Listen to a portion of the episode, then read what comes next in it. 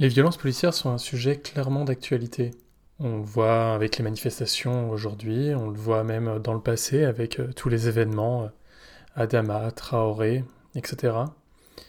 Et en fait, se repoussent deux conceptions euh, des choses. D'un côté, une conception où la police serait par nature raciste, xénophobe, et qui voudrait s'en prendre avant tout aux minorités.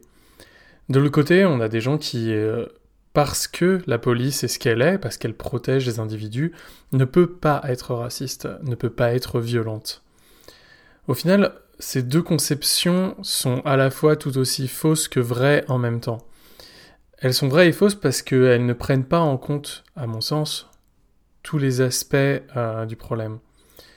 Déjà, euh, il faut voir que on ne peut pas à l'heure actuelle dire que la, la police n'est pas violente.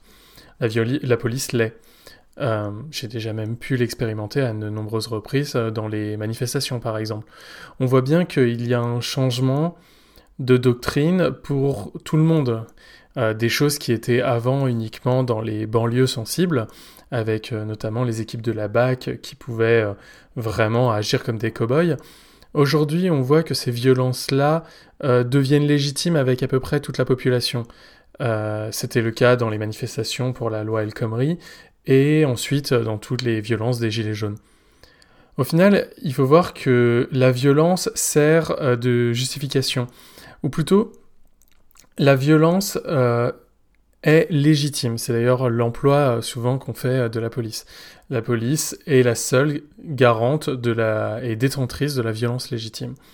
Au final, cet aspect-là de la, police, la voir comme seule violente, euh, fausse complètement le jugement par rapport euh, à ce qu'elle doit faire au quotidien. Euh, une police, en théorie, est là pour protéger les individus, les protéger des individus, eux, violents. Aujourd'hui, la police est en elle-même violente, elle est la seule à pouvoir l'être. Et à mon avis, c'est un peu ça le problème. C'est quelque chose souvent que vous m'entendrez souvent dire et que je dis régulièrement. Tout organisme, toute organisation tendra toujours à euh, se perfectionner et euh, à évoluer dans le sens euh, des contraintes qui lui sont imposées. Au final, si jamais les violences policières étaient quelque chose de relatif, de, de plutôt ségrégué à quelques individus, on n'entendrait que quelques fois parler, mais ces individus-là seraient écartés de la police et ces événements n'arriveraient pas. Parce que la pression de tout l'organisme y rêve pour enlever ces personnes-là, ces personnes nuisibles. Au final, on le voit aujourd'hui, en fait, non, ces personnes-là sont des personnes plutôt qualifiées. Ce ne sont pas forcément des jeunes, euh, ce sont des commissaires, ce sont des, officiers, en fait, de la police. Donc on voit bien que c'est quelque chose, en fait, qui tend à rester. Et on ne peut pas croire qu'en enlevant que quelques individus, euh, tout l'organisme va changer. Si ces gens sont ici, c'est bien dû à une, pression et à une, organisation euh, tout entière. Est-ce qu'elle est voulue par contre? Est-ce que vraiment on peut dire que la police est volontairement raciste? Est-ce qu'on peut dire que euh, la police a été faite pour être quelque chose de colonial? Dans la suite en tout cas de la police coloniale. Bah, je, je, pense pas non plus, je pense pas, je pense que penser que des gens euh, ont eu cette réflexion-là, l'ont construite, c'est donner bien trop de crédit à des dirigeants et à des policiers euh, là-dedans. Euh, avoir une politique sur le long terme, c'est pas quelque chose qu'on peut avoir. Par contre, on peut maintenant se poser la question de savoir quelles sont les contraintes qui ont rendu la police telle qu'elle est maintenant. Ces contraintes, tout organisme euh, ou toute organisation, il peut être de plein de types. Ça peut être des contraintes externes, des contraintes comme la législation, les, euh, lois, la morale. Euh, ça peut être les individus, les clients qui, qui, vont y avoir, qui vont faire pression sur une organisation pour aller dans un certain sens.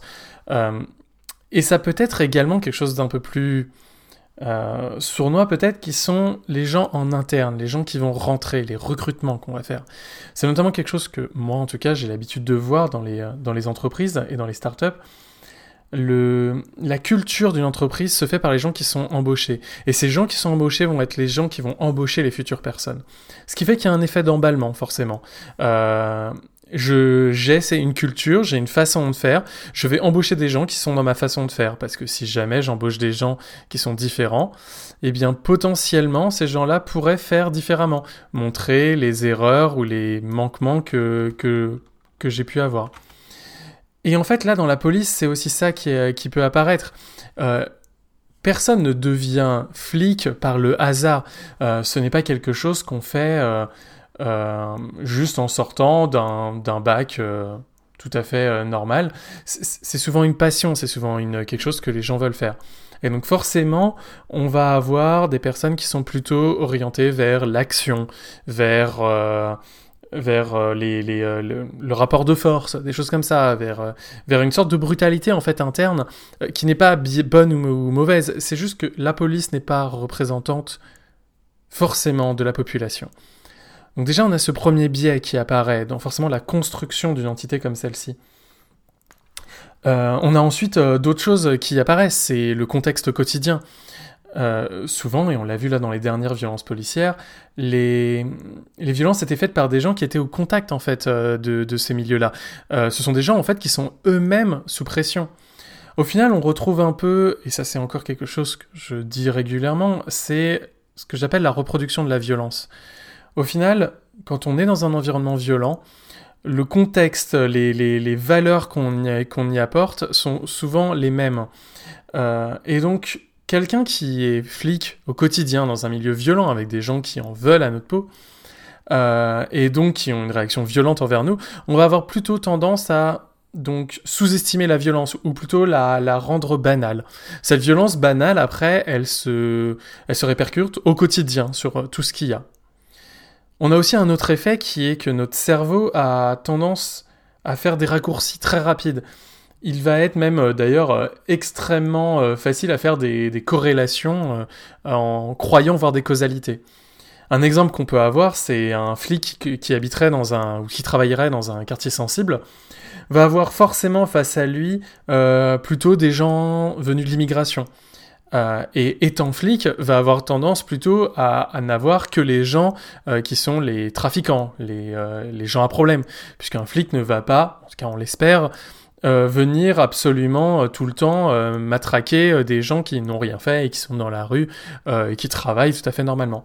Ce qui fait que dans l'expérience d'une vie d'une personne et d'un policier en particulier, se passe un biais statistique individuel dans le sens où la personne a vu tous les Maghrébins, tous les, euh, personnes de l'immigration, euh, tous les Noirs, ou, quoi que ce soit, les, quelles que soient les minorités euh, qu'il a l'habitude de voir, sont toujours des délinquants.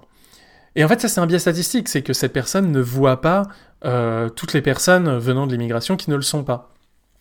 Et donc, arrivant dans un, dans un contexte un peu où le, le cerveau n'a plus le temps de réfléchir parce qu'il est pris dans l'urgence, il est pris dans le stress, il est pris dans ça, tous ces biais statistiques, tous ces biais individuels vont ressurgir énormément. Et donc là, on l'a vu dans le cas du, euh, euh, du producteur dans le 17e arrondissement, c'est que instantanément euh, se fait un rapprochement dans sa tête, dans la tête des, des policiers, qui est un noir dans la rue qui commence à fuir et qui rentre dans la première porte venue dans le 17e arrondissement, qui n'est pas un arrondissement forcément très populaire, eh bien instantanément c'est forcément un voleur.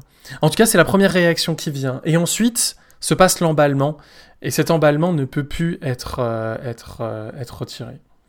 Voilà donc un peu euh, une espèce d'explication de ce que c'est. Ensuite, comment on peut essayer de changer ça?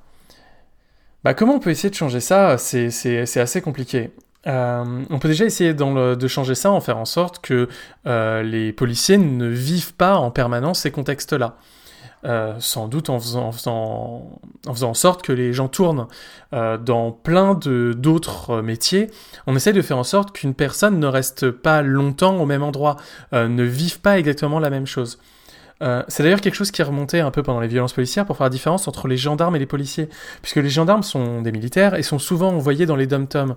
Et leur expérience dans les dom-toms euh, fait qu'ils sont, ils sont confrontés à vraiment des contextes extrêmement différents de ceux qu'on voit dans la métropole, et donc vont avoir tendance, après, en revenant, à relativiser énormément euh, ce qui s'y passe. Et donc vont être des gens du maintien de l'ordre ou des gardiens de la paix beaucoup plus tranquilles en fait et avec un, dialogue et une discussion euh, quand ils reviennent en métropole très différentes. Donc sans doute c'est déjà ça en fait, cette diversité des, appréciations euh, qui, euh, qui, est à faire. on peut essayer de voir pour changer la tête sans doute, mais au final c'est ce que je disais dans les pressions externes qui sont, qui sont là, c'est que si vous changez deux trois verrous, vous savez que si le contexte ne change pas d'ici 2, 3, 4 ans, d'autres viendront à la place parce qu'ils auront les réponses que les gens attendent. Donc sans doute ce qu'il faut, c'est changer l'attente envers la police. À l'heure actuelle, la police a clairement une approche de garde prétorienne, une garde qui sert à protéger le pouvoir et plus tellement un usage de bons citoyens, de protection des, des délinquances. Euh, on l'a vu même aussi, et pourtant c'est quelque chose auquel je peux être pour hein, instantanément, qui sont les, les contrôles radars. On voit qu'en fait, il n'y a plus de, rapport direct entre la police et les habitants. Le rapport se fait au travers d'amendes qui sont envoyées par la poste, euh, ou alors euh, face à un bouclier. Et ça, les Gilets jaunes, par exemple, ont été des gens qui l'ont vécu, qui l'ont vécu là-dedans. Donc, c'est sans doute ça en fait, c'est l'attente qu'on a vis-à-vis de la police euh, qu'il faudrait peut-être changer. Euh, sans doute en changeant les donneurs d'ordre. Faire en sorte que les politiciens ne soient peut-être plus les donneurs d'ordre immédiats. Alors qui ça doit être à la place? Ça, c'est une très bonne question, puisqu'il ne faut pas non plus que la police devienne un État dans l'État, avec euh, personne pour les contrôler. Donc là, on arrive à des sujets de démocratie, et ça, pour le coup, c'est des choses qui seront pour une prochain épisode, sans doute. Enfin, et là, c'est le problème, le problème qu'on y voit, c'est qu'on voit une rupture entre, dans la vision que les gens ont de la police. Globalement, la plupart de la population française ont une très bonne vision de la police, puisque c'est ceux qui protègent, c'est ceux qui euh, défendent euh, les citoyens. Mais souvent, ces gens-là n'ont pas été confrontés à la police. Ce sont des gens qui ont juste porté plainte pour des délits mineurs euh, ou ont été vraiment du côté des défenseurs. Ils n'ont jamais été du côté euh, des gens qui étaient agressés par la police. Euh, ce sont des gens qui vont peu en manifestation, qui, sont, qui sont peu euh, revendicatifs. Et donc au final, on a vu ce basculement un peu au moment des Gilets jaunes avec des gens, je me souviens vraiment des images sur les Champs-Élysées dans les premières manifestations, où les, les, Gilets jaunes, les premiers qui étaient là, demandaient la police avec nous. Un peu dans une vision très très romanesque de la Révolution française avec euh, ces troupes armées qui allaient du côté des, euh, mutins et des, euh, et des insurgés contre le roi. Et c'est ça qu'ils voulaient en fait, en se disant mais vous êtes également vous des fonctionnaires, on vous, on vous baisse également votre salaire, etc. Venez, venez avec nous. et là pour le coup après il y a eu une bascule au fur et à mesure avec ces violences faites, ces violences pour le coup qui sont dus à tout ce que je vous ai dit, avec cette reproduction de la violence, avec euh, aussi encore, encore d'autres choses qui peuvent expliquer tout ça, l'esprit de corps, l'esprit du fait que je vis avec des gens, je subis les violences que mes amis subissent, et donc je fais corps avec eux. Euh, et ça a vraiment beaucoup d'impact, euh, beaucoup d'impact sur la, la psychologie que des gens peuvent avoir dans des, dans des moments comme ça. Donc voilà, c'était c'est vraiment très large, cette vision euh, des violences policières euh, là-dedans. Euh, ce que je pense vraiment, c'est qu'il faut essayer d'arrêter de sortir des discours tout faits. je pense que critiquer la police aujourd'hui ne veut pas dire qu'on est pour les petits voyous et qu'on est contre les citoyens. Mais bien au contraire, on peut très bien essayer de se demander aujourd'hui si, si le, le but de la police n'est pas le maintien de l'ordre, mais vraiment le, le, gardien de la paix. Et il faudrait peut-être qu'on essaye de changer, voilà, changer de, vision de la police. Et, euh, et, avec ça, après, de prendre les, les, les, les décisions qui vont dans ce sens-là.